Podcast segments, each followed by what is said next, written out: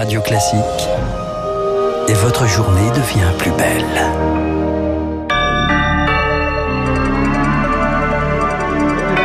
Soyez les bienvenus sur Radio Classique, il est 7h30. 7h30, 9h, la matinale de Radio Classique avec Guillaume Durand. Écran noir sur Téléfoot hier soir. La chaîne a stoppé sa diffusion et laisse le football professionnel dans un curieux inconnu, mon cher Marc Bourreau. Ah oui, Guillaume, un classico au MPSG et un coup de sifflet final. Six mois seulement après son lancement, la chaîne 100% foot baisse le rideau, conséquence du retrait fracassant de son propriétaire Mediapro. Et maintenant, maintenant, la LFP doit chercher un nouveau diffuseur pour la Ligue 1 et la Ligue 2. La chaîne cryptée Canal Plus revient dans la course, mais revoit les prix au rabais. Eric Kioch, à ce jeu, le foot français pourrait bien perdre la moitié de ses revenus audiovisuels. Plus d'un milliard d'euros par saison jusqu'en 2024. La promesse Mediapro était belle, le réveil n'en est que plus dur. Un retour à la réalité pour Jean-Pascal Gaillan, économiste du football. Le football français est en retrait par rapport aux quatre autres footballs européens majeurs. Elle vaut peut-être 800 millions, elle vaut peut-être 700 millions, mais considérer que la Ligue 1 vaut un milliard, c'est trop. Une gourmandise qui fait fuir les téléspectateurs. Et pour éviter un autre incident téléfoot fermé faute d'abonnés, la Ligue doit revoir la répartition de ses droits. La Ligue est allée trop loin dans cette idée que on pouvait coincer les consommateurs en les obligeant à prendre deux ou trois abonnements, 70 ou 80 euros pour suivre tout le spectacle de la Ligue 1. C'est faux de penser cela. Pour remettre de l'ordre, Canal+, diffuseur minoritaire, réclame un futur appel d'offres sur l'intégralité des droits et pas seulement sur ceux abandonnés par Mediapro, ce que refuse la LFP, mais dans ce bras de fer, un autre acteur pourrait tout débloquer, selon Vincent Chaudel, économiste du sport. On peut imaginer que l'attelage Canal+, Beansport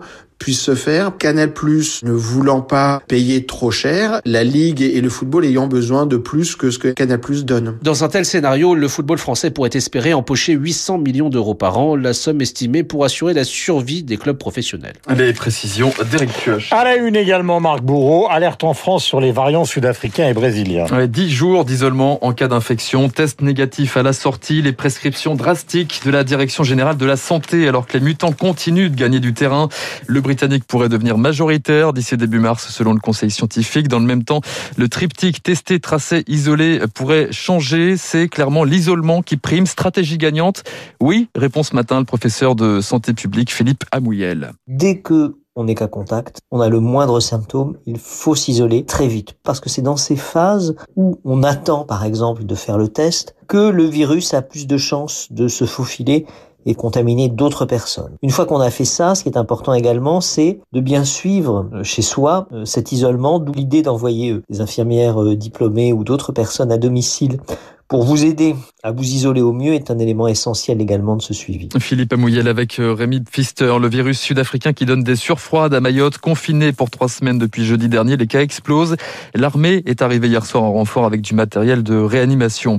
De son côté, la métropole anticipe. Les masques faits maison sont désormais proscrits à l'école à partir d'aujourd'hui.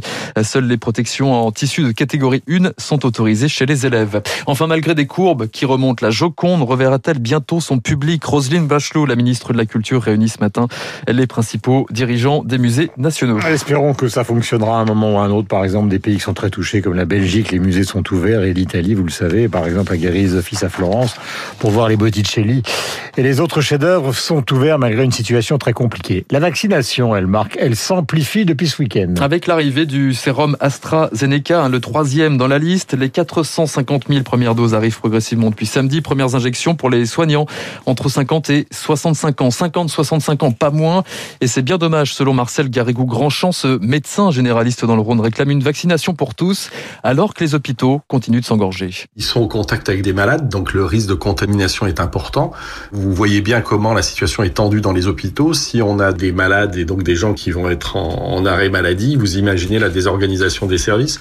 On travaille déjà à flux tendu. C'est effectivement pour moi impératif de vacciner cette population, mais pas que les médecins, les infirmières, enfin tout le personnel soignant dans les, hôpitaux. Il faut qu'on garde nos bras. Hein. L'objectif, c'est de vacciner tout le monde. Et le plus rapidement possible. Des propos recueillis par Laura Taouchanov. Et dans ce contexte, une mauvaise nouvelle, le vaccin AstraZeneca justement serait beaucoup moins efficace sur le variant sud-africain, à peine 1% euh, selon une étude de l'université de Johannesburg, alors que les cas explosent en Afrique du Sud. Le pays suspend temporairement euh, son programme de vaccination.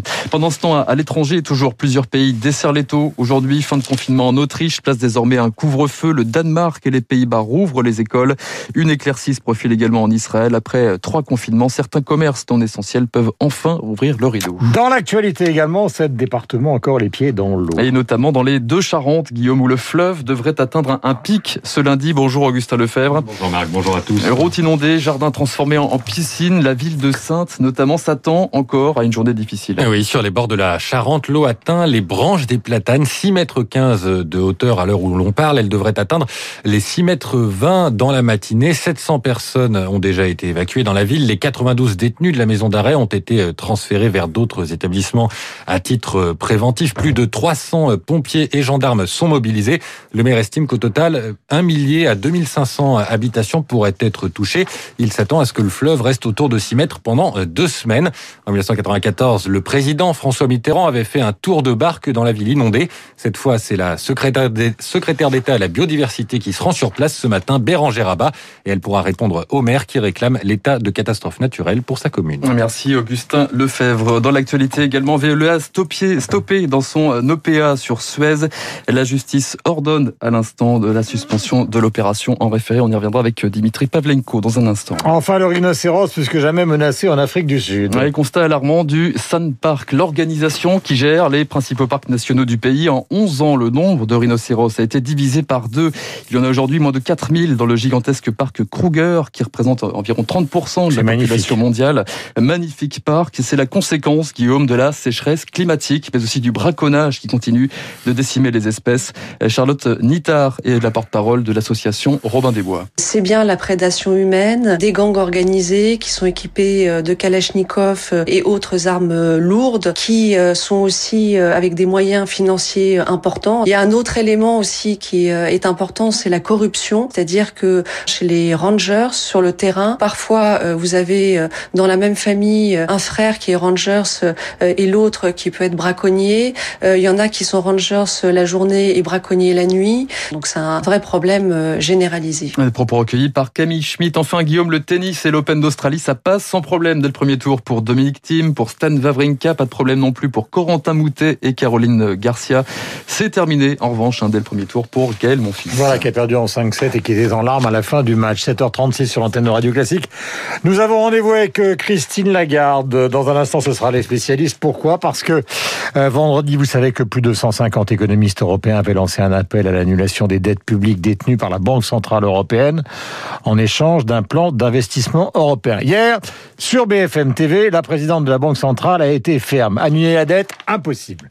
Pourquoi c'est pas possible? Parce que c'est illégal. Les pays européens, quand ils ont décidé de faire l'Europe et puis de faire l'euro, ont convenu d'un traité. Or, annuler la dette publique, ça serait une violation du traité. Deuxièmement, on annule les 600 milliards. Ah, formidable. Sauf que entre-temps, on a remis en cause la signature française. On a probablement atteint la confiance des investisseurs. Non, Pour la France, ça lui coûtera infiniment plus cher si elle peut se refinancer. Est 7h37 sur l'antenne de Radio Classique. Nous allons parler à la fois de la dette de Tom Brady et de l'affaire Veolia, mais également de la Birmanie. C'est les spécialistes entrés en piste d'Emmanuel.